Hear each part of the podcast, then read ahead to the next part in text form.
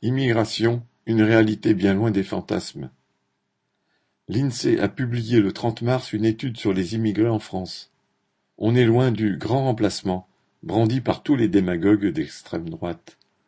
Les immigrés ne représentent que 10,3% de la population. Les travailleurs immigrés occupent des emplois moins qualifiés et ils subissent davantage le chômage que le reste de la population laborieuse, 13% contre 7%. Conséquence, ils sont trois fois plus nombreux à être en situation de pauvreté, 32% contre 11%. Cela a évidemment des répercussions sur l'ensemble des conditions de vie.